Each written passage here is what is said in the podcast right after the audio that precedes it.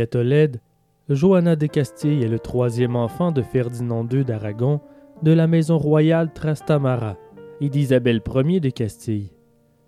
Elle grandit pour devenir une femme belle et intelligente, maîtrisant cinq langues. Elle est toutefois de tempérament hargneux et préfère la solitude. À l'âge de 16 ans, elle épouse Philippe Lebeau, duc de Bourgogne, en date du 20 octobre 1496 à Lierre, au nord de Bruxelles.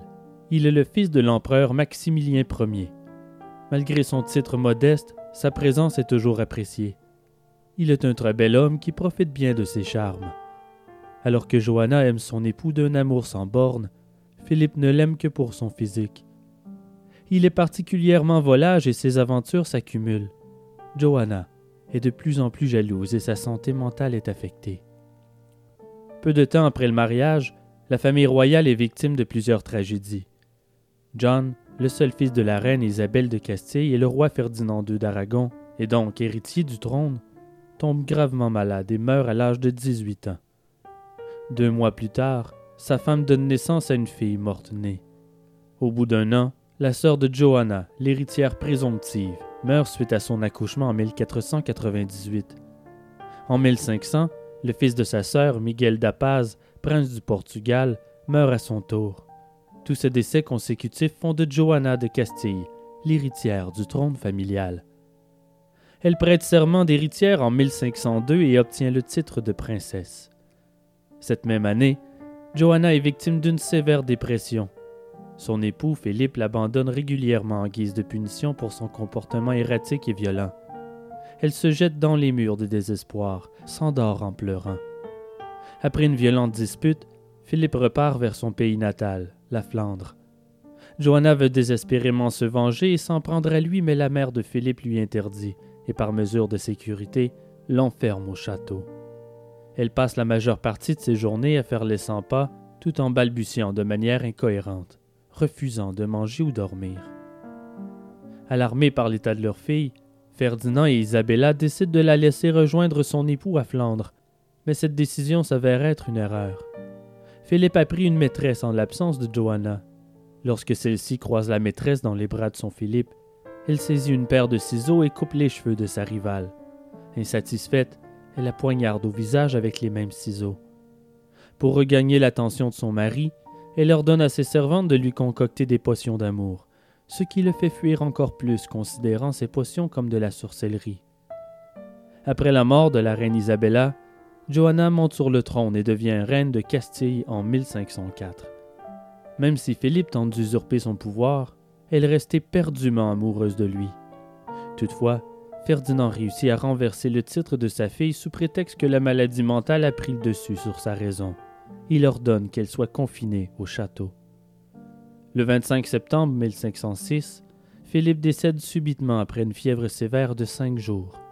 Johanna tombe à nouveau dans un profond désespoir et refuse catégoriquement d'être séparée du corps embaumé de son amoureux.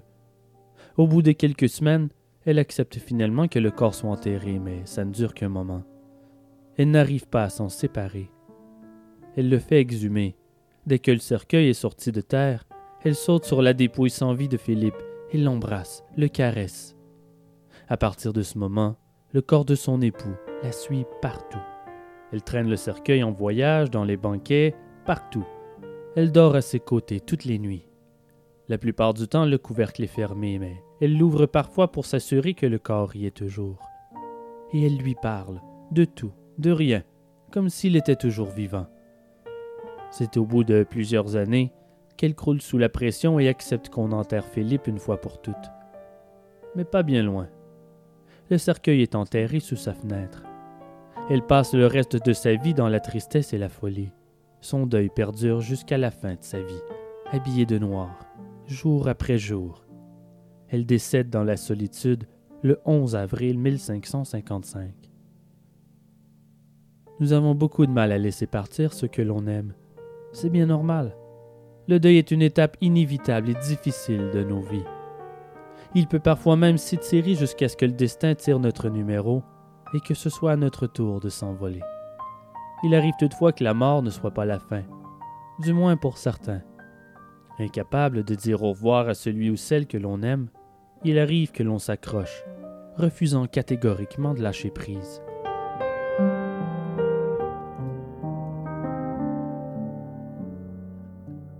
Je suis Simon Predge et vous écoutez Ars Moriendi.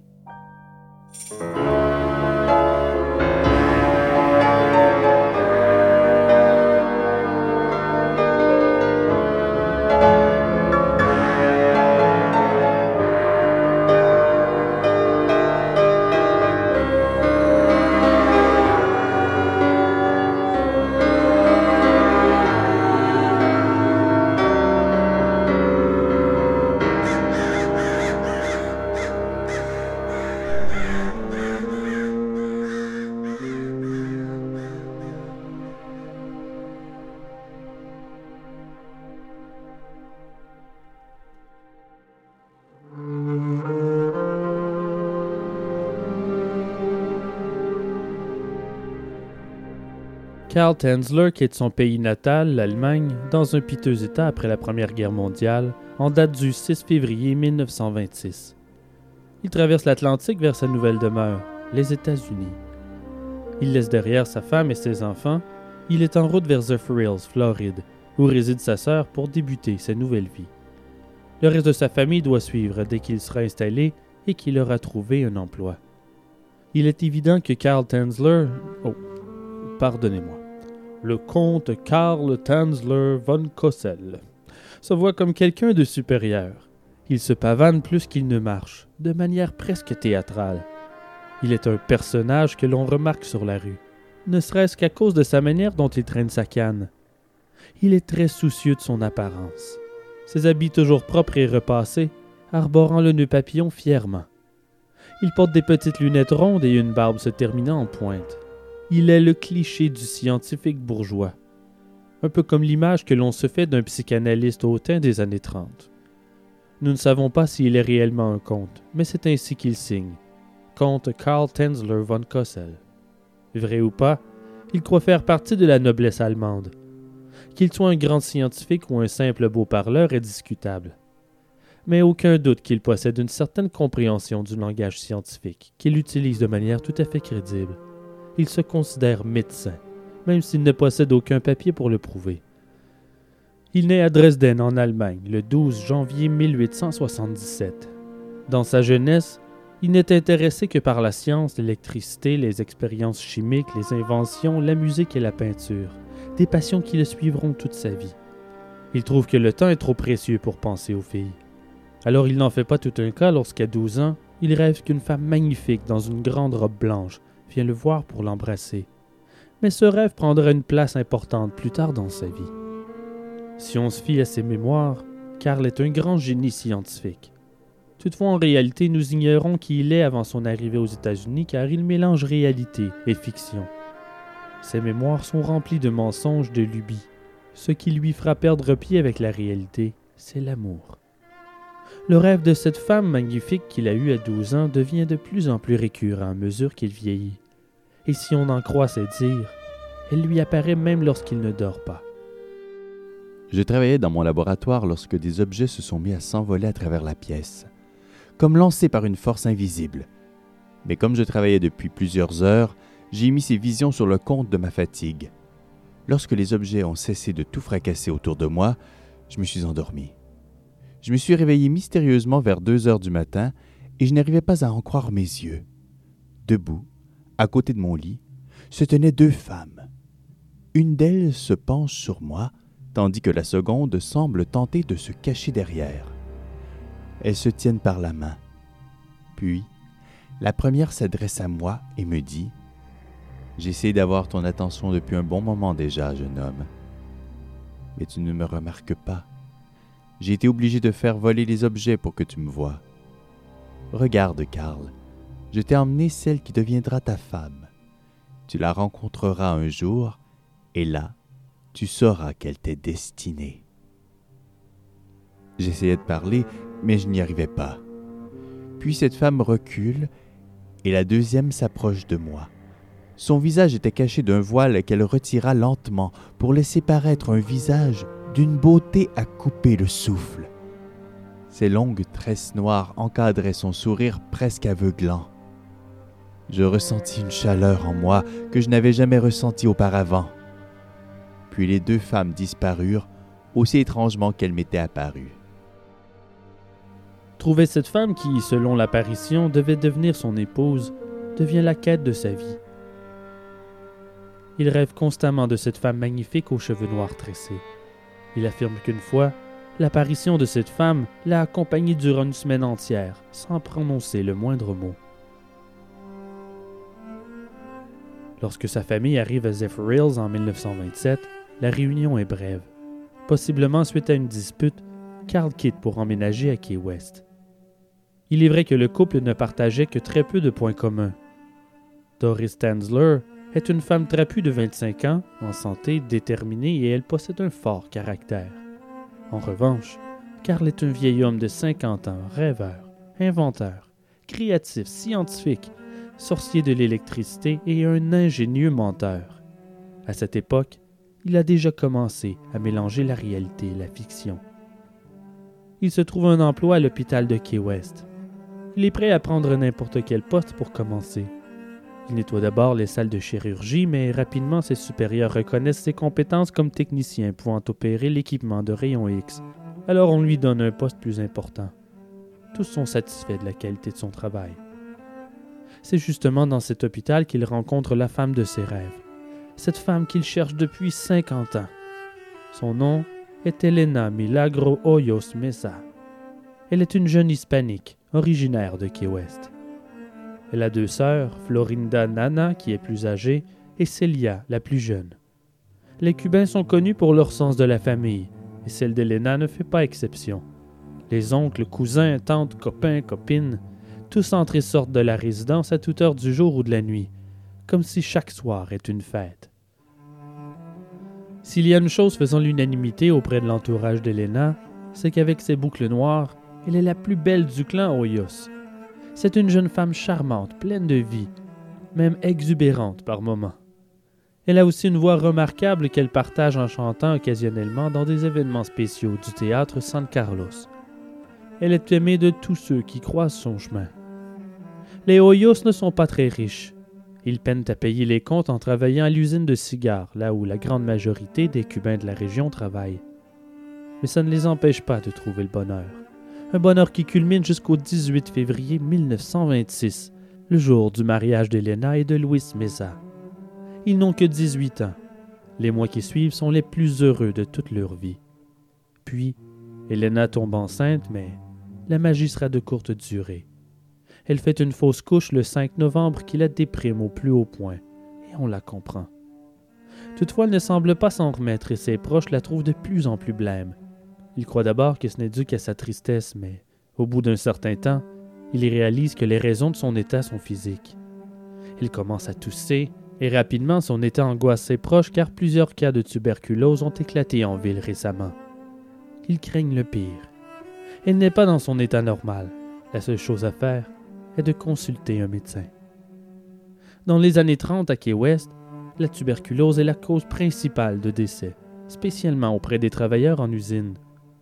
À cette époque, les connaissances médicales ne permettent pas encore de guérir la maladie. Le médecin d'Elena reconnaît aussitôt les symptômes et la réfère à l'hôpital de la marine navale à l'autre extrémité de la ville. Ils sont mieux équipés pour s'occuper de son cas. Ils pourront lui faire le test de sang nécessaire et la passer au rayon X. Elle se rend à l'hôpital de la marine et c'est là qu'elle fait la rencontre de Karl. C'est lui qui doit lui faire sa prise de sang. Je me suis penché pour lui prendre une goutte de sang du bout de son doigt. Ce qui m'a tout de suite sauté aux yeux, c'est la délicatesse de ses mains, des mains merveilleuses. Lorsque je l'ai piqué avec l'aiguille, sa main se contracta. J'ai levé la tête pour lui offrir mes excuses. C'est à ce moment que j'ai vu son visage pour la première fois. Un visage d'une beauté inouïe, surnaturelle. Aussitôt, j'ai reconnu le visage de l'épouse qui m'avait été promise depuis mon plus jeune âge. Elle se trouvait là, devant moi, la femme de mes rêves. Comme ma tâche était maintenant terminée, je n'avais plus aucune raison de rester dans la pièce. Je me suis simplement incliné en guise d'au revoir. En quittant la pièce, je me sentais fragile et confus. Était-ce un rêve éveillé? Où est-ce que j'ai enfin trouvé celle que je cherche depuis si longtemps?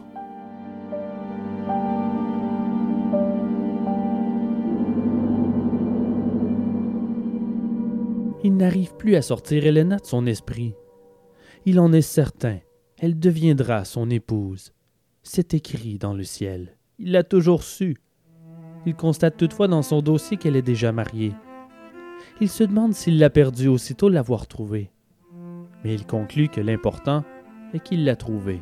C'était déjà beaucoup. Puis de toute façon, il était déjà marié lui-même. Mais ce jour-là, quelque chose se fracture en lui. Mentalement, toutes ses responsabilités familiales s'évaporent à jamais. Il tombe follement amoureux d'Helena, et dans sa tête, sa femme Doris n'existe plus. Comble de malheur pour la jeune Helena, son époux Louis, probablement terrifié à l'idée de tomber malade à son tour, abandonne Helena pour une autre femme, et il quitte Key West pour ne plus jamais revenir. Le cœur de la jeune femme se brise comme du cristal. Une seule personne se réjouit de cette séparation, Karl, qui l'apprend de la bouche même d'Helena durant une de ses visites. Ne vous inquiétez pas, vous n'avez plus à vous en faire. Dorénavant, je vais prendre bien soin de vous. Oui, docteur, je n'en doute pas. Quelques jours plus tard, Karl reconnaît son nom dans l'horaire. Il doit revenir le lendemain pour ses rayons X. Le matin venu, Karl sort son plus bel habit, le nettoie et le repasse avec minutie. Il prépare son plus chic nœud papillon. Il se parfume et se peigne méticuleusement. Il veut faire bonne impression. Le monde qui l'entoure semble si excitant et lumineux, plus que d'ordinaire. Chaque minute qui s'écoule lui apparaît comme une éternité, jusqu'au moment où elle passe la porte. Bon matin, mademoiselle Oyos. Vous toussez beaucoup si je comprends bien. Oui? Oui, docteur, mais j'ai mieux dormi hier que les nuits précédentes. Je n'ai presque pas toussé ce matin. C'est très bien. Mon médecin me dit que vous serez en mesure de me dire si j'ai la tuberculose. Tout à fait. La médecine a bien évolué aujourd'hui. Mon laboratoire est équipé des plus récentes innovations en la matière. Je vous rassure, cette procédure ne sera pas bien longue. C'est absolument sans douleur. Cette machine à rayon X va nous dire ce que nous voulons savoir. La tuberculose est une bien étrange maladie, mais je l'ai longuement étudiée. Si c'est ce que vous avez, je pourrai vous guérir, mademoiselle. Vous avez ma parole. N'ayez pas peur. Suivez mes instructions à la lettre et tout se passera bien. Je vous informerai des résultats dès que possible. Et si je m'intéresse autant à votre cas, c'est que je suis convaincu que ma machine et mon expertise pourraient avoir raison de la maladie. Maintenant, vous devez vous reposer. Je vous verrai demain. L'excitation de son coup de foudre est remplacée par l'amertume et le chagrin lorsqu'il constate les lésions sur son scan confirmant la tuberculose. Réaliser qu'elle ne lui restait peut-être que très peu de temps à vivre lui transperce le cœur comme une flèche empoisonnée. C'est dans la résilience qu'il annonce la nouvelle à Helena et sa famille. Mais il promet qu'il a le désir de faire de sa guérison sa mission. L'hôpital n'est pas adéquatement équipé pour le traitement qu'il désire amorcer. Il lui offre de l'envoyer dans un hôpital de renom mieux équipé, à ses frais. Mais les Hoyos refusent. Ils ne veulent pas qu'elle quitte Key et, de plus, ils ne réalisent pas le sérieux de son état de santé. Il décide donc de prendre des traitements en charge. Il contacte diverses firmes et réussit à réunir les appareils nécessaires. Il commence lui-même la construction de ceux qu'il n'arrive pas à se procurer. Il s'installe dans la maison des Hoyos avec tout son attirail médical. Il s'y investit corps et âme.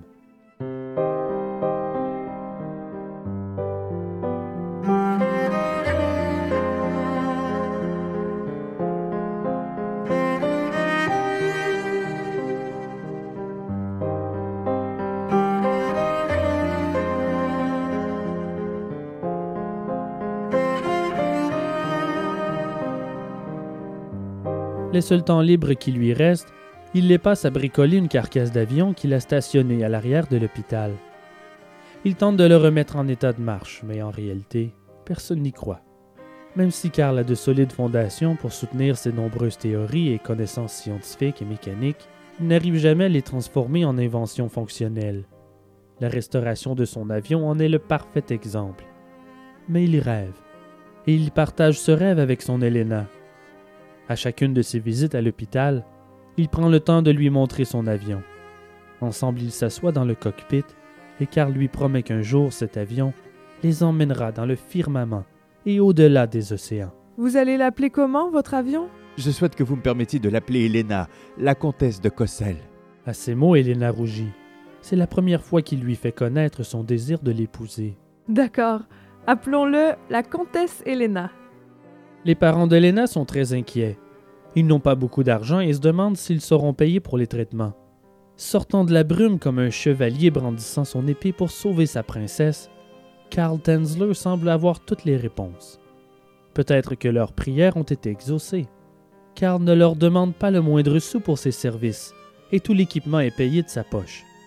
Il lui apporte des fruits et tous les médicaments dont elle a besoin.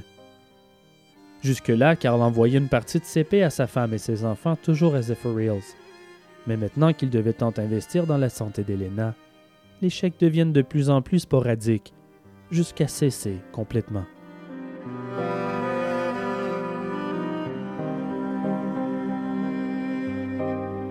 Avec le temps, comme l'état de leur fille ne semble pas s'améliorer, les Hoyos sont sceptiques du vieil homme. Puis de toute façon, ils n'apprécient pas les manières arrogantes et condescendantes du comte. Mais que peuvent-ils faire d'autre? Sans lui, il n'y a personne pour s'occuper d'elle. Pendant ce temps, Karl tente tant bien que mal de convaincre Elena de devenir sa femme. Il lui offre constamment des cadeaux de toutes sortes, des vêtements, des bijoux, des fleurs. Le soir, il lui apporte même une bague de fiançailles qu'il cache dans un bouquet. Après une soirée à s'amuser et à manger du gâteau, il se décide à avouer ses sentiments. Elena, je peux vous donner tellement plus que quelqu'un de votre âge. Je peux vous offrir ma science, mon expérience, ma capacité à vous sauver la vie. Tout ça et bien plus. Je vous offrirai mon amour éternel. Karl, voyons, je suis une femme mariée.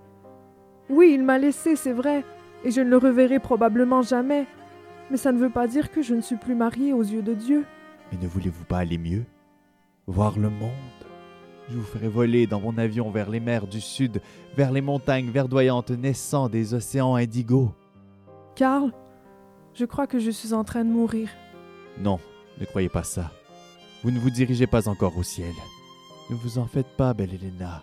Si vous mourrez, je vous prendrai dans mes bras. Le bon Seigneur nous emmènera tous les deux au paradis. C'est notre destinée. Bien évidemment, vous l'ignorez, mais je suis celui que vous cherchiez. J'en suis certain. Vous m'êtes apparu pour la première fois alors que je n'avais que douze ans. Je ne comprends pas ce que vous dites, Karl. Laissez-moi reprendre des forces et nous verrons ensuite. Il continue jour après jour à prendre soin d'elle, lui faire des cadeaux, lui écrire des lettres lorsqu'il est absent. Il s'accroche. Toutefois, les Hoyos en ont assez de Karl et il n'est pas question que leur fille épouse cet homme. Elle doit épouser un Cubain, point à la ligne. Tranquillement, mais sûrement, les parents font tout ce qu'ils peuvent pour tenir leur fille loin de lui.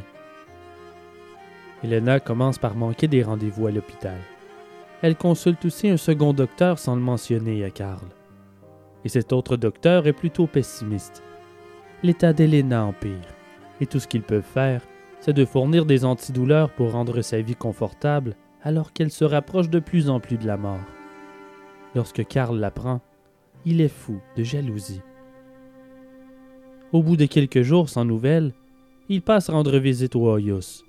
Mais il se bute à une maison vide. Ils ne sont plus là. Ils sont partis, déménagés sans lui dire où. Il est inconsolable. Ainsi débute pour lui l'année 1931. Soir après soir, il erre dans les rues des quartiers pauvres, allant même jusqu'à espionner à travers les fenêtres des maisons pour tenter de retrouver son Helena, mais sans succès. Les semaines passent. Puis le destin intervient. Un soir, une vieille femme lui fait signe depuis le porche d'une petite bicoque. Il s'approche et reconnaît vaguement la femme, l'ayant déjà vue chez les Hoyos. Elena est très malade. Elle est maintenant alitée à temps plein. Elle a besoin de vous, mais ses parents ne vous laisseront pas la voir. Vous savez ce que j'en pense. C'est un crime. Ne vous occupez pas d'eux. Allez-y, et si vous le pouvez encore, sauvez cette pauvre fille. Suivez-moi, je vais vous montrer où ils sont. Dès son arrivée devant la demeure, il cogne et regarde par la fenêtre. Elle est là, assise dans la cuisine. Elle est pâle et émaciée. Elle semble toute petite, habillée du kimono en soie qu'il lui avait offert. Elena, laissez-moi entrer, ma douce. Oh, Karl, entrez Je suis si contente que vous soyez là. Bonsoir. Je suis heureux de vous avoir retrouvé. Dites-moi, mère, quel médecin voit-elle en ce moment? Je suis son médecin maintenant. Une infirmière peut-être, mais un médecin Non, je suis venu pour rester cette fois. À partir de maintenant, considérez-moi comme le médecin en charge d'Elena. J'y suis, j'y reste. Karl reprend les traitements, mais sa dévotion est insuffisante. Elena s'affaiblit et elle a du mal à respirer. Si je meurs, tout ce que je peux vous laisser, Karl, c'est mon corps. Je ne suis qu'une femme malade. Je ne peux pas vous épouser. Mais vous prendrez soin de mon corps après mon départ, n'est-ce pas? Non seulement je vous le promets, mais c'est la promesse la plus sacrée de toute ma vie. Ils considèrent cette conversation comme leur vœu de mariage. Le soir même, une chanson joue sur la petite radio de la chambre, et Elena affirme à Karl que c'est sa chanson préférée, la Boda Negra, qui se traduit par le mariage noir, interprété par Lydia Mendoza. Que contó mi un día un viejo enterrador de la comarca. Era un amante que por suerte impía su dulce bien le arrebató la barca. La bien-aimée d'un jeune homme décède juste avant leur mariage. Sans son amour, il perd la raison. Il visite le cimetière et pense au jour où elle était en vie. Ses larmes coulent sur la pierre tombale de celle qui devait être sa femme. Un soir, alors que le tonnerre rugit et que la foudre éclate, il brise le monument de sa tombe. Avec ses mains, il creuse la terre et dans ses bras, il l'emporte. À la lueur de la lumière vacillante d'une chandelle, sur son lit couvert de fleurs, il dépose doucement le corps de sa chérie et récite ses vœux de mariage à sa bien-aimée décédée. Sur sa tête, il pose une couronne de fleurs. Plein d'amour, il la serre contre lui. Il ferme les yeux en l'embrassant délicatement. Il ne se réveillera plus jamais. À ses côtés, il tombe à nouveau amoureux, à jamais endormi, en serrant son squelette rigide.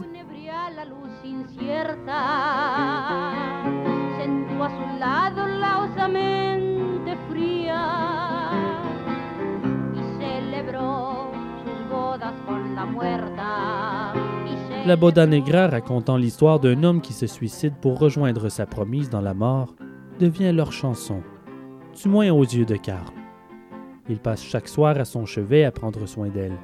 Il déménage même son orgue dans sa chambre pour lui jouer des airs classiques. Sa préférée est Parsifal de Wagner.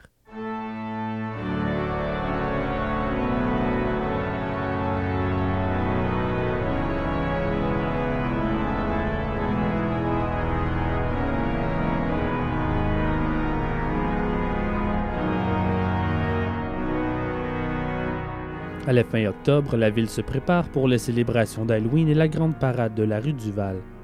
La mort se fait sentir pour Elena et ses proches le savent. Difficile d'ignorer l'évidence. Et pourtant, Karl s'accroche irrationnellement à ses délires et croit qu'il est encore possible de la sauver, de trouver un remède. Puis, le dimanche 25 octobre 1931, une voiture se stationne devant son laboratoire en fin de journée. C'est Mario, l'époux de la sœur d'Elena. Il annonce en panique qu'Elena vient de rendre l'âme. Ils roulent ensemble jusqu'à la résidence des Hoyos. En tournant le coin de la rue, ils peuvent entendre des cris et des pleurs. Il y a foule autour de la maison. Karl entre et demande que tout le monde quitte la chambre. Sa tristesse sort sous forme de colère. Il accuse la famille de ne pas avoir fait ce qu'il fallait, de ne pas être allé le chercher plus tôt. Il les blâme pour l'inévitable. Puis, il s'effondre à genoux. La mâchoire d'Helena était tombée, mais ses yeux étaient brillants et clairs. Elle avait un regard lointain, et alors que je regardais ma bien-aimée, ses yeux semblaient de plus en plus profonds, comme des puits qui, avec un pouvoir magnétique, m'attiraient dans l'abîme.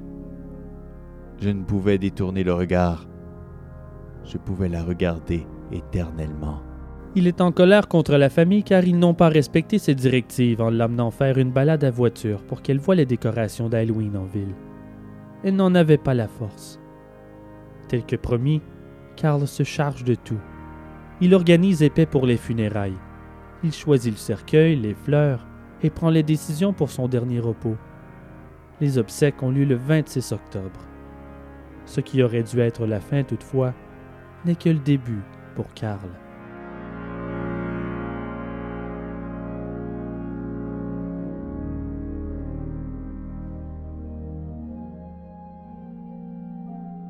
Ce qui est synonyme de finalité pour tout le monde a plutôt été étrangement comme le début d'une nouvelle vie pour moi.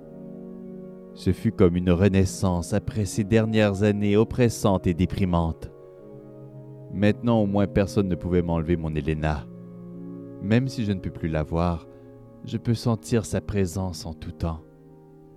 C'était tout naturel que je rende visite à mon Elena au cimetière tous les jours. Ce qui me dérange toutefois, c'est que sous terre, je réalise qu'elle n'est pas à l'abri de l'eau qui pourrait s'infiltrer dans sa tombe. Il s'inquiète pour son état. L'idée qu'elle se décompose et qu'elle perde son incroyable beauté le tourmente. Il a promis qu'il prendrait soin de son corps. Il fallait trouver une solution. Il installe d'abord une toile par-dessus sa tombe et sa pierre tombale pour la protéger. Les citadins, en voyant cela, sont touchés, mais trouvent sa réaction excessive et bizarre. Mais personne n'ose l'en empêcher à chacun sa manière de vivre son deuil. Il continue aussi à rendre visite à la famille Hoyos, chaque soir avant sa visite au cimetière, et ce malgré son amertume envers eux. Il s'accroche à ses souvenirs.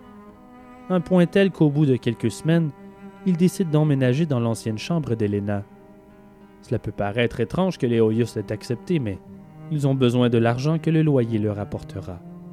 Carl dort chaque nuit dans le lit de son Elena il devient de plus en plus obsédé par la conservation de son corps.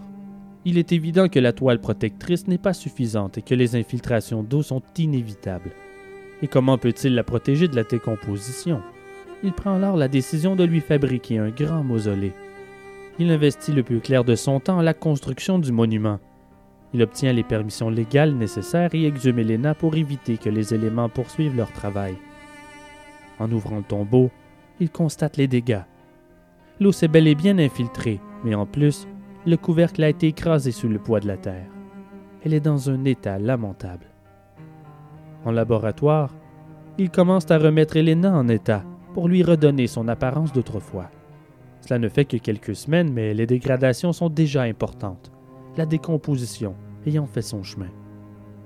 Ils commencent par désinfecter le corps avec de la formaline. Avec ce traitement, les tissus corporels se solidifient il facilitera la difficile tâche de décoller la draperie, la doublure du cercueil et ses vêtements, maintenant collés à sa peau. Il passe des heures à décoller les morceaux de tissu, un par un, avec minutie et délicatesse, pour ne pas abîmer son Helena. Le parfum ambiant de pourriture lui pique le nez.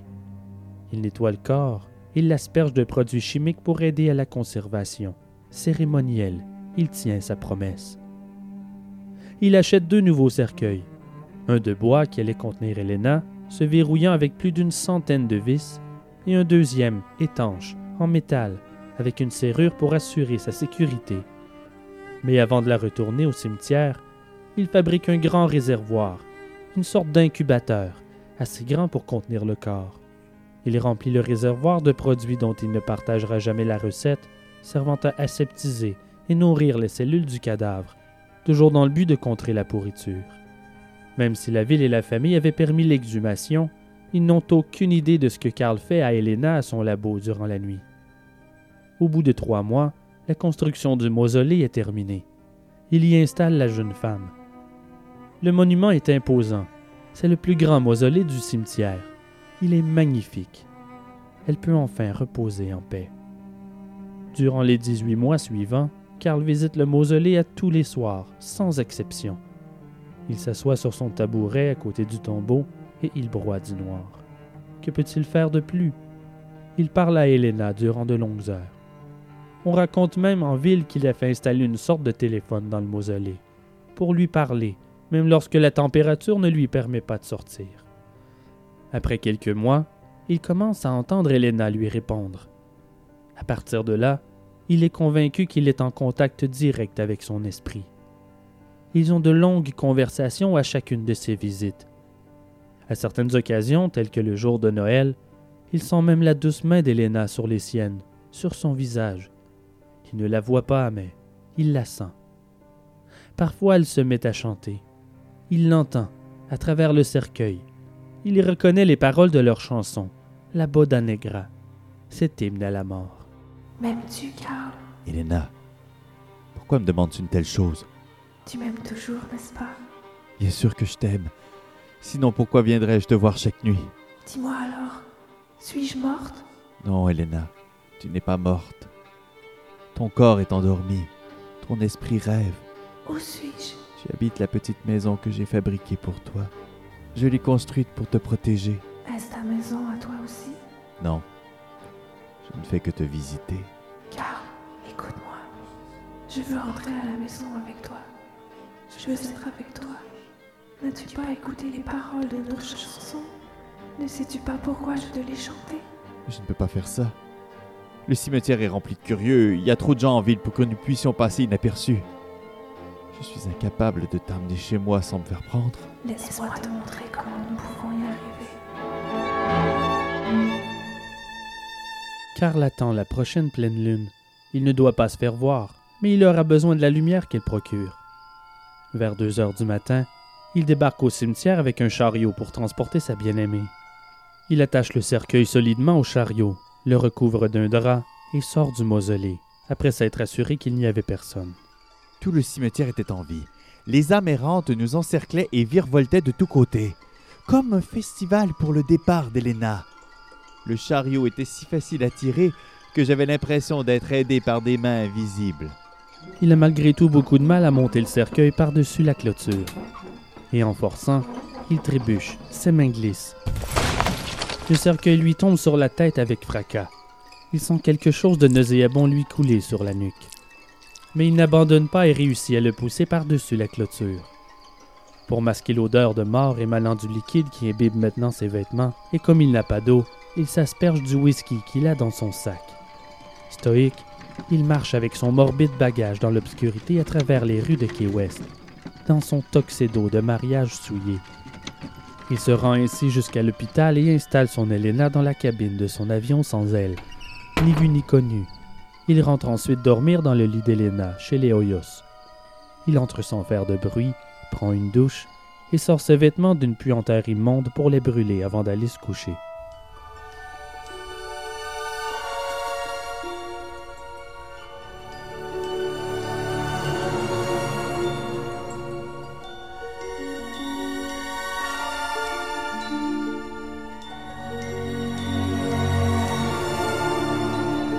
Pour éviter tout soupçon, il ne peut rendre visite à Helena que durant la nuit.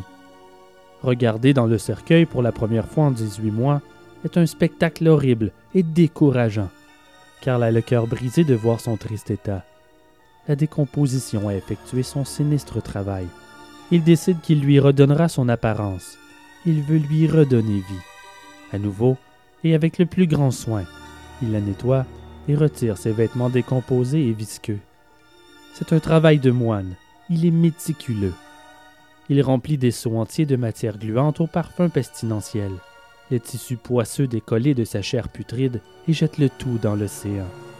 Nuit après nuit, il la lave, la rince, la désinfecte, la sèche avec une éponge.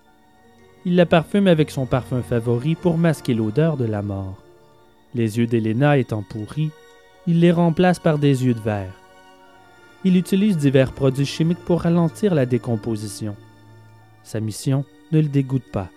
Il l'aime plus que tout au monde, et c'est sa motivation. Il ne voit que la beauté d'Helena, qu'il tente tant bien que mal de restaurer pour qu'elle reste ainsi, pour l'éternité. Pour protéger les parties du corps dont la peau commence à se putréfier, il les recouvre de soie et de cire.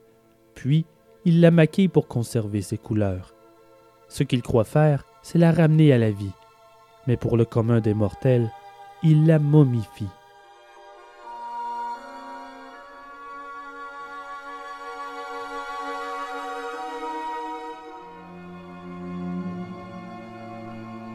Les semaines, Puis les mois passent.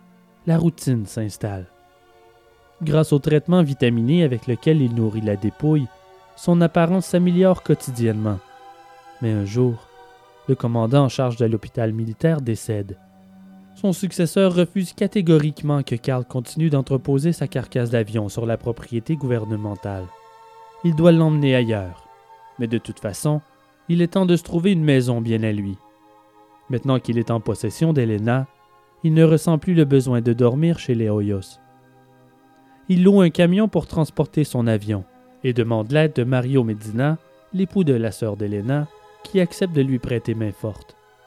Mario n'a aucune idée de ce qui se cache dans la cabine.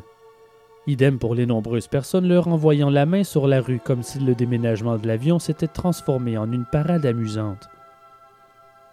C'est cette même année, en 1934, qu'une des deux filles de Karl, habitant avec leur mère à Zephyr Hills, décède de la diphtérie. Demandant désespérément son aide émotionnelle et financière, sa femme Doris lui écrit une lettre en l'informant de la triste nouvelle. Après tout ce qu'ils ont vécu, elle a besoin de lui plus que jamais. Mais Karl est tellement obsédé par Helena et les soins qu'il lui prodigue qu'il ne répondra jamais à Doris. Il n'envoie pas d'argent, il ne va pas aux funérailles. Il l'ignore complètement. Il a besoin de l'argent pour bâtir une maison pour son Helena. Il achète un petit terrain avec une maison abandonnée sur la plage de Rest Beach. Mais une maison, c'est vite dit. C'est plutôt une cabane, pas très grande, comme une sorte de grand hangar. Et un simple toit extérieur lui sert de garage pour son avion. Mais ça n'importe peu. Ce qui compte, c'est de pouvoir être avec Elena et prendre soin d'elle, dans l'isolation la plus totale. Il rénove la cabane pour en faire un lieu confortable, un château comme il se plaît à dire. D'un côté, il monte son laboratoire, et de l'autre, une chambre pour Elena et lui. Il fabrique un nouvel incubateur pour traiter le corps. Quand tout est prêt, il déménage enfin Elena de l'avion à la maison. La momification se poursuit. Jour après jour, Elena le guide dans ses décisions. En rêvant de la ramener d'entre les morts, peu de choses différencient Karl du docteur Frankenstein, Karl est convaincu qu'il fait des progrès dans son objectif de la ressusciter. Il s'endort le soir au son des machines et des pompes. La dernière chose qu'il voit avant de fermer les yeux est Helena, flottant dans son aquarium au bout de son lit. Le même lit dans lequel Helena avait rendu son dernier souffle. Ils passent le temps à discuter. Karl lui joue de l'orgue, Wagner, Bach, Beethoven. Ils chantent ensemble. Ils célèbrent leurs anniversaires et fêtent Noël. Les deux années vécues dans la cabane de West Beach sont pour Carl les plus heureuses de sa vie.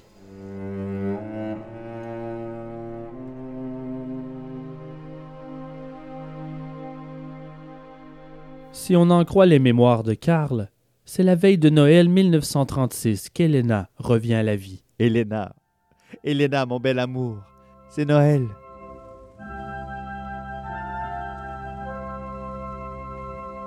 Après avoir joué Sainte Nuit, il s'assoit près du lit et embrasse Helena.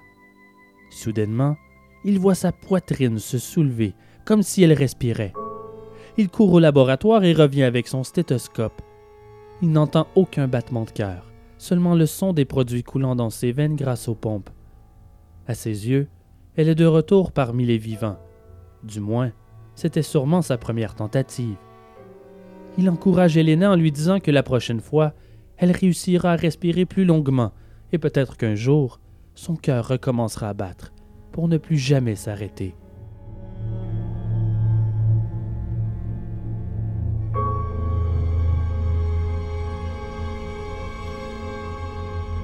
Malheureusement, au printemps, la quiétude disparaît de Rest Beach. La ville a décidé de revitaliser les lieux pour lui donner un second souffle. Mais avant tout, c'est pour faire travailler les gens c'est la Grande Dépression et 80% de la population de Key West est sans emploi. Car n'est plus aussi isolé qu'il ne l'était. L'endroit fourmille de gens. La construction de nombreux bâtiments débute. Il est presque expulsé de sa maison sans compensation aucune. Trouver un endroit reclus dans la région n'est pas chose facile, mais il trouve une cabane similaire à quelques kilomètres de là sur l'avenue Flagler, répondant au critère le plus important l'isolement. Avec les moyens du bord et l'aide sporadique d'un de ses rares amis, un pêcheur nommé Frank, il débute le déménagement de son équipement, son orgue et son avion. Il a accumulé tellement d'équipements que le déménagement nécessite un mois entier, entre le 30 avril et le 28 mai 1936. Encore une fois, Helena fait le voyage dans la cabine de la carcasse d'avion arborant le nom de la comtesse Helena. Peu de temps après le déménagement, il perd son emploi à l'hôpital pour cause de coupe budgétaire. Sans les interactions régulières avec ses collègues, Karl perd tout contact avec la communauté.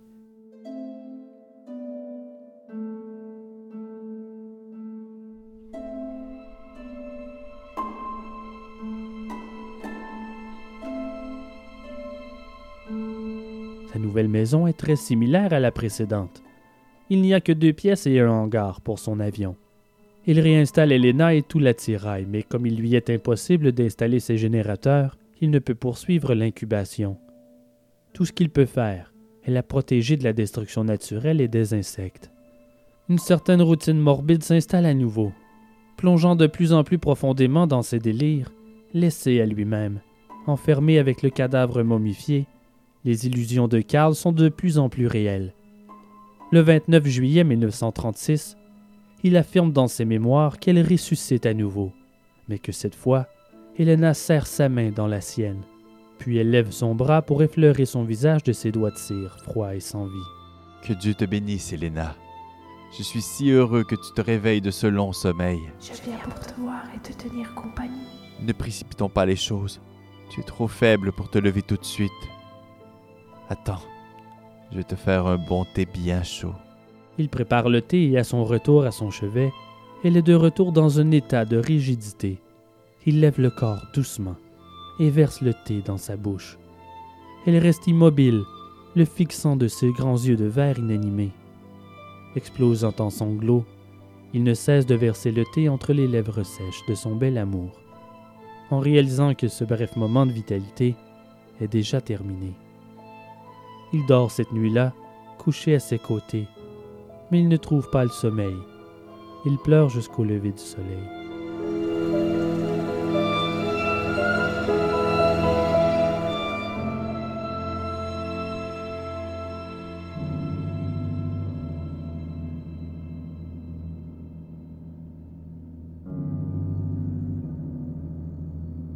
À mesure que le temps passe, Karl reste convaincu que son secret est en sécurité. Mais ses actions sont suspectes. Il achète des quantités incroyables de savon et d'eau de Cologne. On le sait célibataire, mais il achète régulièrement toutes sortes de bijoux. Que fait-il dans sa cabane? Les gens parlent, chuchotent, et des rumeurs font le tour de la ville. Ils veulent savoir. Lorsqu'on leur raconte les ragots, la plupart des gens en rient, mais certains prennent les allégations sérieusement. À Key West, là où tout le monde connaît tout le monde, ce n'était qu'une question de temps avant que la rumeur atteigne la sœur d'Elena. Est-ce vrai ce qu'on raconte? Est-ce qu'Elena est toujours au mausolée? Le 28 septembre 1940, Mario cogne à la porte de Karl. Il affirme que la tombe d'Elena a été vandalisée. Il lui demande de le suivre au cimetière, illico. Sur la route, l'anxiété serre les tripes de Karl. La peur lui chuchote à l'oreille. Mon Dieu, faites qu'on ne me l'enlève pas. Devant le mausolée, il y a Nana, la sœur d'Elena, le fossoyeur et l'entrepreneur en pompe funèbre. Nana exige que le cercueil soit ouvert. Karl refuse et leur explique de quoi aura l'air Elena neuf ans après sa mort. Neuf ans. Dégoûté par la perspective, Nana change d'idée, à condition que Karl jure sur sa tête qu'elle y est toujours. Bien entendu, il le jure. Son secret est en sécurité, du moins pour le moment. Il est soulagé, mais, comme toute bonne chose a une fin, Mario revient le voir à sa demeure le 1er octobre, en exigeant à nouveau qu'il le suive au cimetière.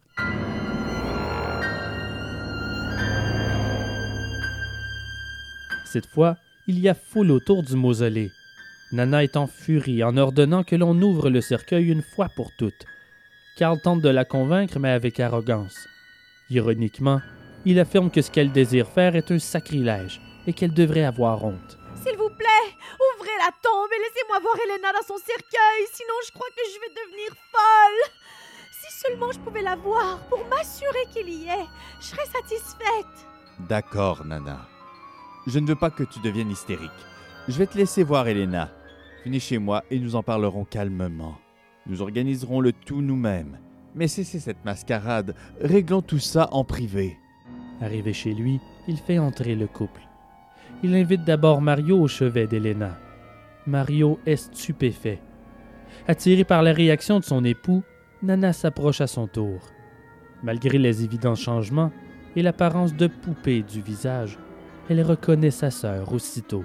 Vois comme Elena est magnifique. Vois comme elle est bien là où elle est. Tu n'as rien à craindre. Je prends bien soin d'elle. Sortons d'ici. Je crois que je vais être malade. Retournons au cimetière et ouvrons le mausolée. Je veux voir ce qu'il y a dans le cercueil. Mais pourquoi?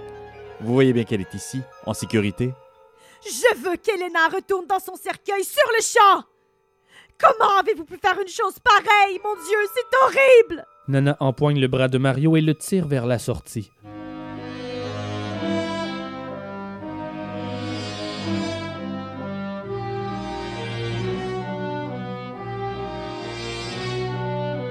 Quelques jours plus tard, le shérif frappe à la porte. Il demande à voir le corps qu'il conserve dans la maison. Lorsqu'il lui demande à qui appartient ce qui lui apparaît comme une poupée de cire grandeur nature, Karl lui répond qu'elle est son épouse, Helena Hoyos. Il demande s'il a les documents de la défunte, et Karl lui donne le certificat de décès. Le shérif lui répond que ce qu'il veut, ce sont des documents lui permettant de conserver le corps. A-t-il les permissions nécessaires? Comme Karl lui répond que non, on lui passe les menottes et il est emmené au poste de police pour être interrogé. Une équipe entre pour prendre possession du corps. Il sera emmené à la maison funéraire pour y être entreposé en attendant de savoir ce qu'on va en faire. En quittant les lieux, Karl jette un dernier regard à la femme de ses rêves, dans son lit. Il l'ignore, mais c'est la dernière fois qu'il la voit.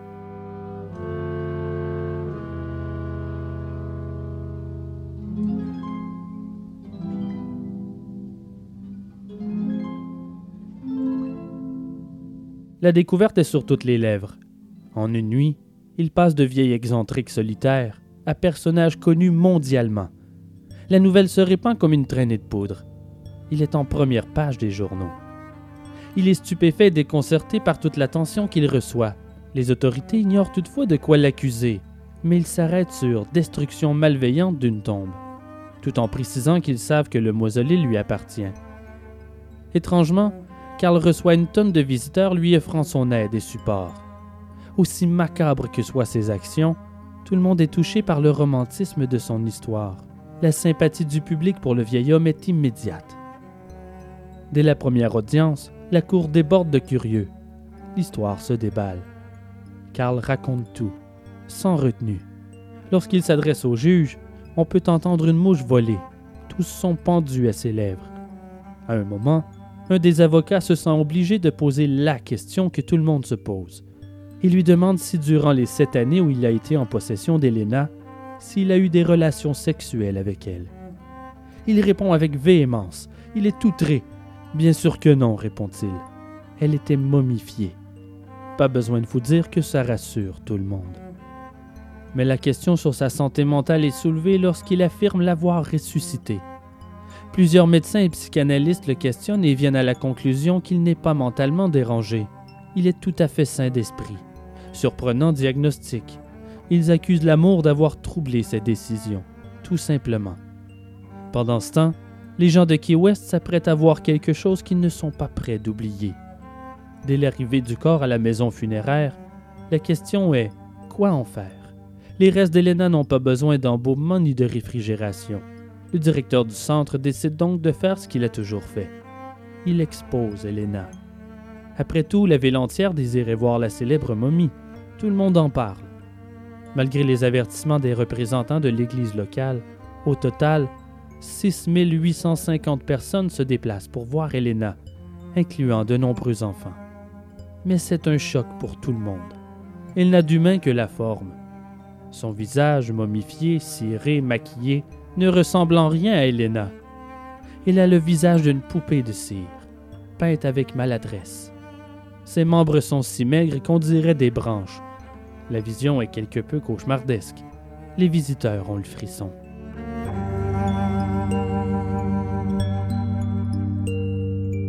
Le juge déclare que le corps d'Elena sera enterré à nouveau. Carl brise alors le silence comme s'il ne comprenait toujours pas ce qu'il faisait dans un procès. Maintenant puis-je revoir le corps d'Elena? Le juge est surpris de sa question et répond avec vivacité cette fois que non, il ne peut définitivement pas la revoir. Ce que la famille désire, c'est qu'il soit enterré. Carl n'a aucun droit sur Elena. Il doit passer à autre chose. Enragé, Carl s'exclame. Vous pouvez pas me faire ça Ce n'est pas de la justice Son père me l'a offert. J'ai payé pour tout, tout Les funérailles, le cercueil, le mausolée. Elle m'appartient. Si vous me la prenez, ça veut dire que c'est la fin de tout. Vous me forcez à briser ma promesse sacrée. Le juge lui ordonne de se rasseoir. Il déclare qu'elle pourrira sous terre comme ses ancêtres.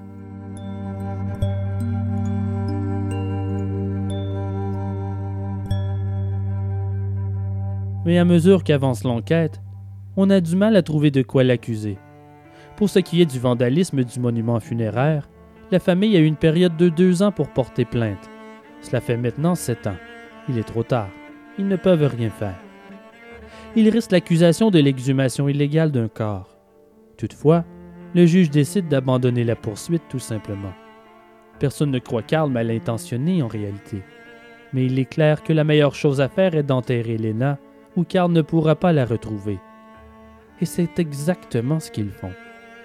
Trois hommes sont chargés de cette tâche morbide, et les trois hommes ont emporté le secret avec eux dans la mort. Nous ignorons aujourd'hui où Elena Hoyos est enterrée. Carl Tensler est officiellement relâché en novembre 1940. Libre mais amer, il n'a plus d'emploi et ses économies se sont volatilisées. Comme les curieux et les touristes arrivent de partout au pays et au-delà, en espérant avoir la chance de rencontrer cet homme qui a tout donné par amour, il commence à offrir des visites de sa maison, tout en racontant son histoire à qui veut bien l'entendre, en échange de quelques dollars. Il en a bien besoin. Il n'a plus aucun revenu. Il devient une attraction touristique, et les affaires fonctionnent bien, trop bien même. Il n'est que rarement seul. Il prend donc la décision de quitter Key West pour de bon. Il veut écrire ses mémoires et pour ce faire, il a besoin d'isolement, ce qu'il n'a plus. Il retourne vivre à Zephyr Hills avec sa sœur, mais pas avant de se venger. Peut-être s'est-il dit que, devant l'absurdité de son accusation de vandalisme d'un monument funéraire, eh bien, il allait leur montrer comment on détruit un mausolée dans les règles de l'art. Ou peut-être qu'il ne désirait simplement pas laisser derrière quelconque trace. Nous ne le saurons jamais. Il fabrique une bombe à retardement maison avec quelques bâtons de dynamite qu'il installe dans le mausolée en secret. Il quitte Key West à 21h le soir du 14 avril 1941. À minuit, la détonation résonne dans toute la ville. Le monument qu'il a bâti en l'honneur de son Helena n'est plus, complètement détruit. Bien entendu, il y a une enquête. Mais il n'aboutira jamais et ça arrange tout le monde. On se doute bien que Karl en est responsable, mais il n'y aura jamais de suivi.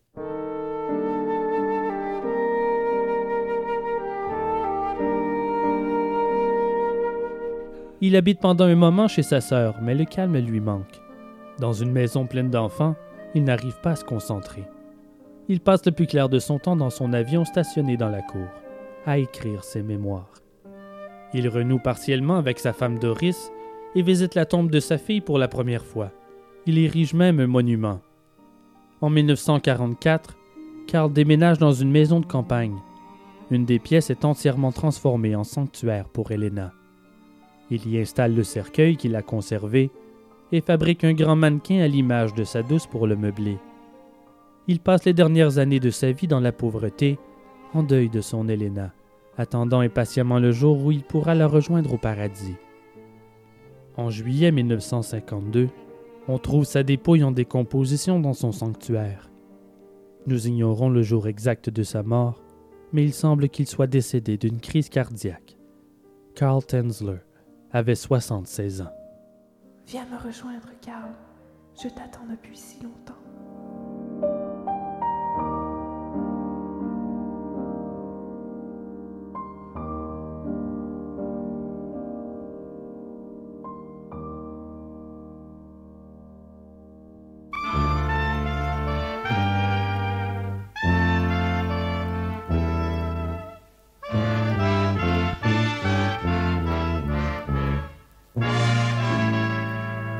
C'est maintenant l'heure de la chronique nécrologique, ce bref moment de dernier hommage qui nous fait réaliser notre fragilité et ô combien nombreuses sont les manières de quitter ce monde.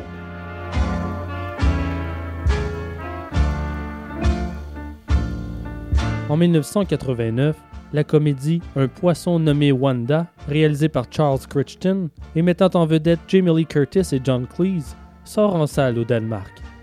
Un orthophoniste du nom d'Ole Benzen va voir le film au cinéma. Il trouve le film hilarant. On peut l'entendre rire à gorge déployée dans la salle bondée. Rendu à la scène où l'acteur Michael Palin a des frites dans les narines, il est incapable d'arrêter de rire, à un point tel que son cœur bat la chamade. Entre 250 et 500 pulsations par minute. Il décède avant la fin de la scène d'un arrêt cardiaque. Il avait 56 ans. Est-ce que ce film est si drôle? Permettez-moi d'en douter.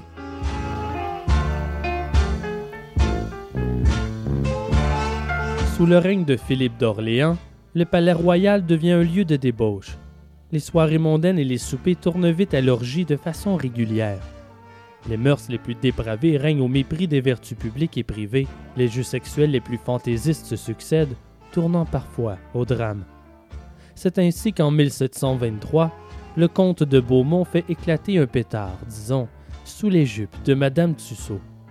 Elle est grièvement brûlée au bas-ventre. Elle succombe de ses blessures au bout de quelques heures dans d'atroces souffrances. J'imagine que le geste irréfléchi du comte a dû faire l'effet d'un pétard mouillé auprès des autres convives dénudés de la petite fête.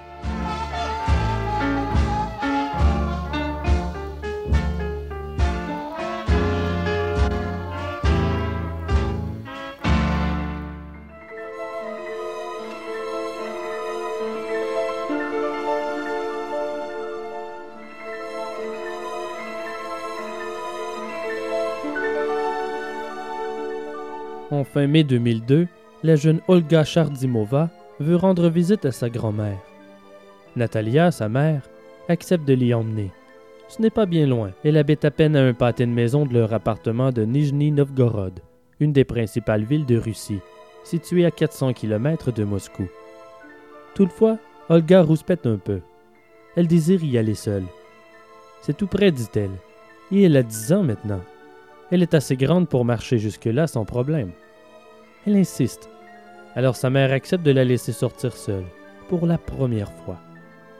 La petite prend son sac à dos vert préféré et son parapluie, et sort de l'appartement, le sourire aux lèvres.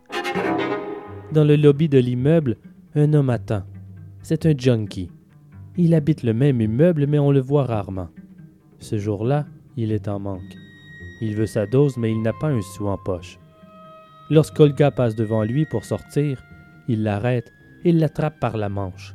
Il lui ordonne de se taire et la force de monter jusqu'au grenier, loin des regards. Mais il n'a pas de plan. Il improvise. Rendu tout en haut, il lui vole ses boucles d'oreilles. C'est alors qu'Olga, terrorisée, tente le tout pour le tout et prend les jambes à son cou. Affolé, l'homme empoigne une barre de fer traînant au sol et fracasse l'arrière du crâne de la petite. Elle s'effondre au sol pour ne jamais se réveiller. En panique, il prend la dépouille d'Olga et la cache derrière un épais mur de tuyauterie. Malgré les recherches intensives, les autorités ne retrouvent le corps de l'enfant que cinq mois plus tard, grâce à l'odeur de décomposition. Les parents sont dévastés. L'enterrement de l'enfant a lieu le 2 octobre 2002. Elle était enfant unique et les Chardimova ont beaucoup de misère à faire leur deuil. Ils rendent visite à la tombe d'Olga régulièrement pour la pleurer et prier. Ils entretiennent le terrain, déposent des fleurs, nettoient la pierre tombale. Ils prennent soin des lieux, de leur petite fille et de leurs souvenirs douloureux. Le 7 mai 2003, Natalia et Igor, son époux de 44 ans, commencent à peindre la clôture de métal qu'ils ont érigée précédemment autour de la pierre tombale. Ils reviennent le lendemain pour terminer une deuxième couche, mais ils sentent que quelqu'un est venu sur la tombe durant la nuit. Un ruban décoratif a été déplacé. Les dérangements autour de la tombe d'Olga ne font que commencer. Plus tard, durant le mois, ils trouvent une note sur la pierre tombale. Elle est signée D.A. pour Dobry Angel, qui se traduit par gentil ange. Le plus surprenant, c'est que la lettre est destinée à Olga. L'auteur surnomme l'enfant Petite Dame, et de semaine en semaine, les lettres sont de plus en plus fréquentes. Les parents ont le frisson à chacune de leurs visites au cimetière, ne sachant pas à quoi s'attendre. L'inconnu laisse une carte de souhait à chaque jour férié. Il lui souhaite le succès à chaque 1er septembre et la félicite en fin mai, date de début et de fin des classes en Russie. Il calcule les années scolaires comme si elle était toujours vivante. Voici un extrait d'une des nombreuses lettres trouvées par le couple sur la tombe d'Olga. Petite dame, félicitations pour avoir terminé ta sixième année scolaire. Continue à grandir comme une fille gentille et intelligente. Nous sommes très fiers de toi.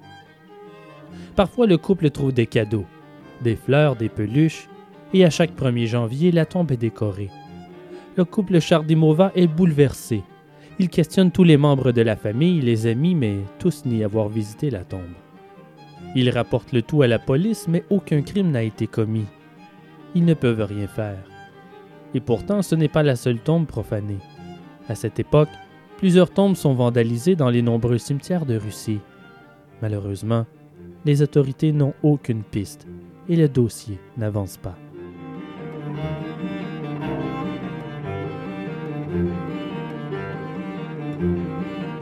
Mais l'affaire prend une toute autre tournure en juin 2003.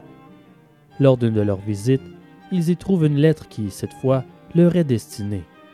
Si vous n'érigez pas un grand monument comme elle le mérite, nous allons déterrer son corps. Les parents accablés obéissent. Ils font installer une grande statue pour remplacer la précédente pierre tombale. À leur visite suivante, le monument est démoli. Le mystérieux inconnu l'a pulvérisé avec une hache. À bout de nerfs et en larmes, il rapporte l'événement aux autorités. Cette fois, un crime a été commis, une enquête est ouverte, mais les enquêteurs admettent qu'ils sont limités et qu'ils ne croient pas pouvoir trouver le ou les responsables. Ils disent tout de même au couple que s'ils mettent la main sur ce qu'ils définissent comme un barbare, ils leur permettent de lui faire ce qu'ils veulent. Ils ne s'objecteront pas. Toutefois, l'attention sur le couple est trop grande et ils se séparent. Natalia veut déménager pour s'éloigner des mauvais souvenirs, de l'immeuble où sa fille a été tuée, et reconstruire sa vie. Mais Igor refuse. Il ne sort presque plus de l'appartement et il passe le plus clair de ses journées dans la chambre d'Olga, à pleurer et à regarder ses jouets, ses vêtements, les vestiges de sa précieuse fille. Natalia le quitte et emménage chez sa mère, mais 14 mois plus tard, ils reviennent ensemble et donnent naissance à leur deuxième enfant, Alexei qui leur redonne foi en la vie. Tout au long de cette période, l'inconnu continue à visiter la tombe d'Olga et d'y déposer des cadeaux ou de vandaliser les lieux, comme la croix de fer qu'il a pliée en deux. Pendant neuf ans, l'étranger visite la tombe régulièrement sans que l'on puisse l'attraper. Heureusement, l'enquête se poursuit, mais ils n'ont aucune piste, aucun témoin, absolument rien. Et comme le nombre de tombes profanées augmente, à bout de souffle, les autorités se tournent vers un spécialiste, Anatoly Moskvin. Il est un historien et linguiste de la région, un érudit. Il étudie les cimetières de Russie depuis plusieurs années déjà. C'est un expert en la matière. Qui sait, il pourra peut-être les aider. Ils veulent son avis, alors ils se rendent chez lui en date du 2 avril 2011. Moskvin les accueille et les invite à entrer. Mais très vite, les enquêteurs sentent que quelque chose ne va pas dans ce petit appartement l'odeur des lieux est étrange et nauséabonde. Ces murs sont recouverts de bibliothèques contenant des livres par centaines, des années d'accumulation. Toutefois, ce ne sont pas les livres qu'ils trouvent étranges, mais plutôt tout le reste. Moskvin n'a pas d'enfant et il habite avec ses parents. Alors les enquêteurs s'expliquent mal les vêtements de petites filles traînant un peu partout. Et que dire de ces énormes poupées bizarres qui donnent froid dans le dos? Elles sont un peu partout, assises sur des meubles, couchés sur le sol, dans des piles de vêtements d'enfants. Incapable de détourner le regard, un d'eux s'approche pour inspecter une des poupées, mais... Mais... Ce n'est pas une poupée, c'est un cadavre humain. Affolé, il inspecte les autres poupées. Mon Dieu, ce sont tous des cadavres.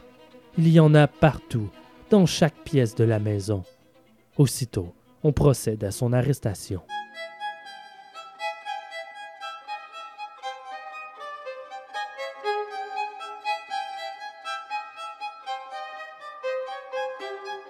Anatoly Moskvin naît le 1er septembre 1966 à Nijni Novgorod, à 400 km de Moscou. Après l'obtention de son diplôme à la faculté de philologie de l'Université d'État de Moscou, il devient vite connu dans les milieux universitaires. Ses principaux centres d'intérêt académiques sont l'histoire, le folklore celtique, ainsi que les langues et la linguistique. Il a aussi un fort intérêt pour les cimetières, les rituels funéraires, la mort et l'occultisme. Il possède une bibliothèque personnelle contenant plus de 60 000 livres et documents. Ses collègues universitaires le décrivent comme un génie et un excentrique. Maintenant adulte, Moskvin vit dans l'isolement. Il est un célibataire endurci, il ne fréquente personne et même il restera vierge toute sa vie. Il préfère cohabiter avec ses parents. Il ne boit pas, il ne fume pas. Il se trouve un emploi pendant un moment à l'Institut des langues étrangères, et ça devient sa spécialité. Il parle 13 langues. Il est aussi conférencier en études celtiques à l'Institut de Nijni Novgorod. Traducteur et journaliste occasionnel, il est aussi l'auteur de plusieurs ouvrages réputés dans le milieu universitaire. Il se qualifie lui-même de nécropoliste. Il est un expert de l'histoire des cimetières, en particulier ceux de sa région. Or, il n'est donc pas surprenant que c'est à lui qu'on offre le boulot de répertorier les morts. En 2005, Oleg Ryabov, chercheur universitaire et éditeur, charge Moskvin de répertorier les morts de plus de 700 cimetières dans plus de 40 régions de Nijni Novgorod. Une tâche colossale. Moskvin affirme avoir visité 752 cimetières, à pied, entre 2005 et 2007. Il parcourt environ 30 km par jour. Durant ses voyages, il boit dans les flaques d'eau, passe la nuit dans le foin des fermes abandonnées ou dort directement dans les cimetières. Un soir, il va dormir dans un cercueil vide trouvé dans un mausolée. Le lendemain matin, il est réveillé par les fossoyeurs venus préparer des obsèques. Il se sauve en courant, en criant ses excuses.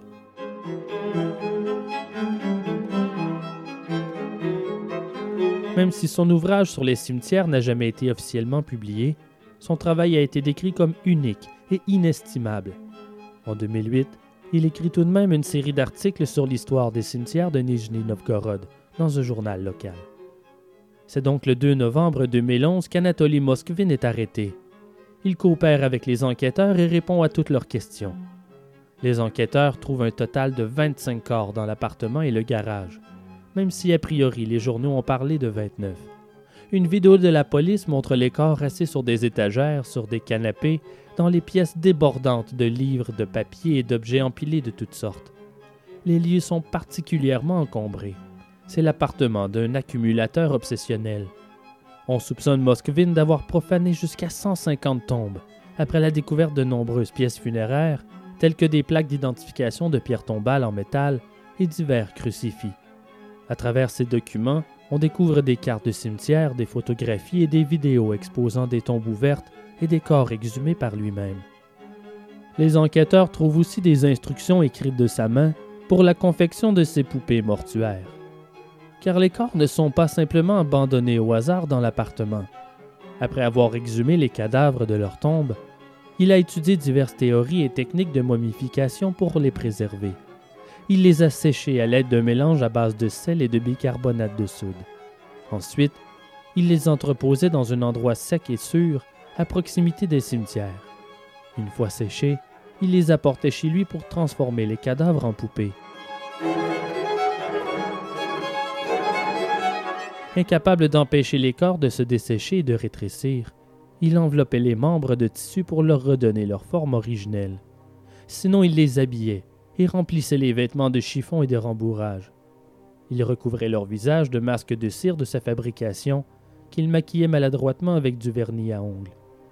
Certains avaient des perruques colorées et il avait même transformé un des cadavres en ourson en peluche. Il insérait aussi divers objets dans les corps. La grande majorité avait des boîtes à musique dans leur cage thoracique, d'autres des jouets. Il avait un tel désir de les voir revivre que le moindre son sortant des cadavres le rassurait, même si ce n'était qu'une boîte à musique. Un cœur séché a été retrouvé dans une des poupées, et dans une autre, un grand morceau de pierre tombale sur lequel le nom de l'enfant était gravé. Il posait des boutons pour remplacer les yeux de ses poupées, selon les dires de Moskvin, pour qu'elle regarde les dessins animés avec lui. À première vue, elle semble n'être que de grandes poupées artisanales. Moskvin affirme qu'il a confectionné ces poupées macabres durant les dix ans précédant son arrestation. Ses parents vivant sous le même toit prétendent ne s'être jamais rendus compte que la maison était remplie de cadavres. Ils étaient absents une grande partie de l'année. Sans vraiment comprendre ce que leur fils faisait, ils croyaient simplement qu'il fabriquait de grandes poupées. Ils n'y voyaient rien de mal. Difficile à croire. Surtout après que ses voisins ont déclaré que chaque fois que la porte de l'appartement était ouverte, une odeur rance s'en émanait, une odeur de pourriture. D'ailleurs, certains journalistes l'ont surnommé le parfumeur, en référence au livre Le Parfum, histoire d'un meurtrier de Patrick Suskind. D'autres l'ont surnommé le Seigneur des momies. Les enquêteurs soupçonnent que la petite Olga Chardimova est peut-être parmi les momies. En octobre, ils annoncent aux parents qu'ils vont ouvrir le cercueil de celle-ci pour s'assurer qu'elle y est toujours. Après avoir creusé, ils constatent que le couvercle a été brisé et ouvert. Olga n'y est plus. Les notes de Moskvin prouvent qu'elle a été exhumée en mai 2003. Il l'a donc eue dans son appartement durant neuf ans. Moskvin a déclaré qu'il ressentait une grande sympathie pour les enfants morts. Tous les cadavres retrouvés chez lui étaient des jeunes filles âgées entre 3 et 15 ans. Il était convaincu qu'elles pouvaient être ressuscitées par la science ou par la magie noire. Il les transformait en poupées pour que ses enfants aient un corps fonctionnel le jour où il aura trouvé de quelle manière les ramener à la vie, estimant que leur reste était trop décomposé, détérioré et laid pour qu'ils soient confortables et heureux dans leur prochaine vie. Il affirme savoir qu'il commettait un crime, mais qu'il n'arrivait pas à dire non à ses enfants qui le suppliaient pour qu'il les sauve. Il croyait que sauver ses enfants de la mort était plus important que le respect de la loi. Il était également motivé par son propre désir d'avoir des enfants, en particulier une fille. Il tente à un moment l'adoption, mais on lui a refusé sous prétexte qu'il était célibataire et qu'il avait un faible revenu. Moskvin a nié toute attirance sexuelle avec véhémence. Il affirme qu'il les a toujours considérés comme ses propres enfants. Il a aussi affirmé être dégoûté par la sexualité en général. Il discutait avec ses poupées, leur chantait des chansons, célébrait leur anniversaire et les vacances. Il prenait soin d'elles.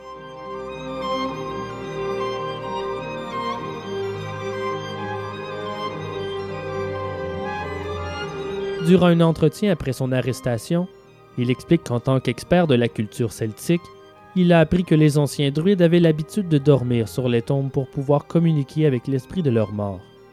Il a également étudié la culture des peuples de Sibérie, en particulier celle des anciens Yakuts, et il a découvert qu'ils avaient une pratique similaire. Il a commencé à chercher des enfants décédés récemment dans les chroniques nécrologiques. Il allait dormir sur leur tombe pour tenter de déterminer si l'esprit de l'enfant souhaitait être ramené à la vie. Il affirme qu'il ne creusait jamais une tombe sans le consentement de l'enfant à l'intérieur. En vieillissant, il lui est devenu physiquement douloureux de dormir sur les tombes. C'est là qu'il a commencé à ramener les corps à la maison, où il serait plus confortable de dormir près d'eux et leur tenir compagnie. Il espérait aussi que les esprits seraient plus disposés à parler dans une maison accueillante et qu'il lui serait plus facile de les entendre que sous terre.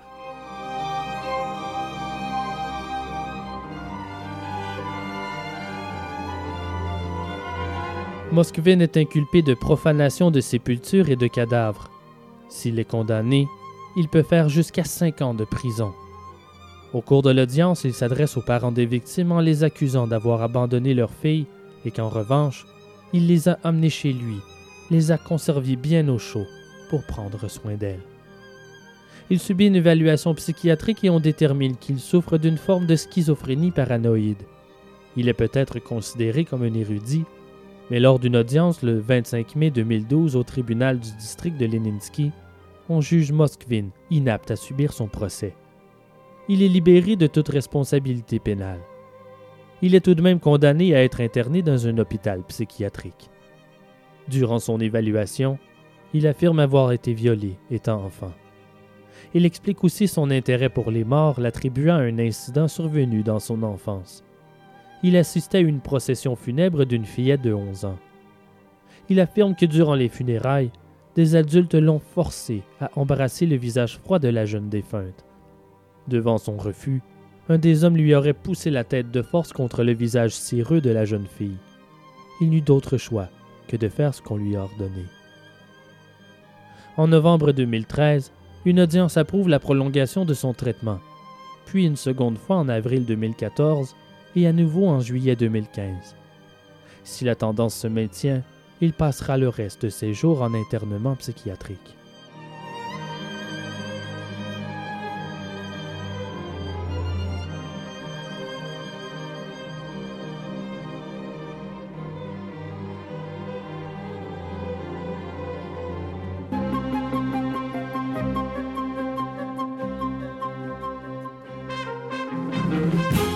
Morienzi est produit par moi, Simon Predge.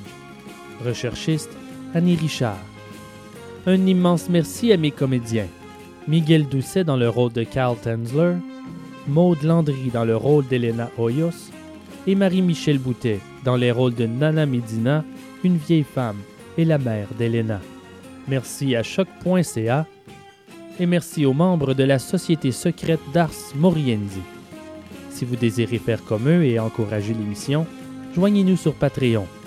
Pour le prix d'un café par mois, recevez les épisodes avant tout le monde, en plus de mini-épisodes inédits et des informations sur l'envers du décor. Sinon, procurez-vous un chandail ou une tasse à café à l'effigie d'Ars Morienzi. Tous les fonds serviront à la production et l'amélioration de l'émission. Mais ce n'est pas le seul moyen. Si vous voulez aider, parlez-en et faites connaître ces histoires vraies de l'inévitable. Qu'on le veuille ou non, c'est notre histoire. Pour les bibliographies, les trames sonores et des photos en complément de nos histoires, visitez-nous en ligne au www.arsmorienzipodcast.ca ou suivez-nous sur Facebook pour les dernières nouvelles. Je tiens à féliciter Yann et Allison qui ont donné naissance à la toute jolie Abigail, la plus jeune auditrice d'Ars Morienzi à ce jour. Tous mes souhaits de bonheur. Merci à vous, chers auditeurs, de suivre Ars Moriendi. Et n'oubliez jamais que le deuil est un lâcher-prise que vous seul pouvez faire. Memento mori. Je suis une poupée de cire, une poupée de son. Mon cœur est gravé dans mes chansons, poupée de cire, poupée de son.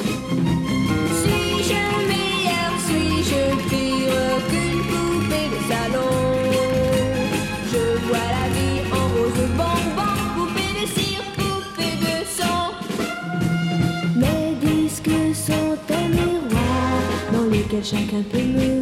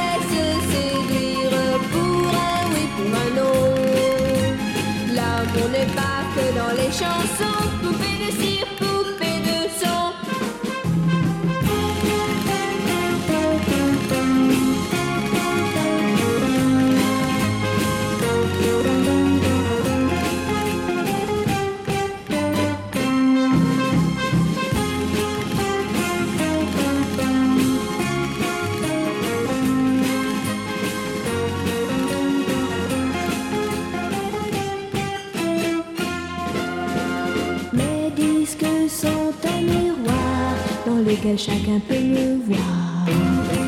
Je suis partout à la fois, brisée en mille éclats de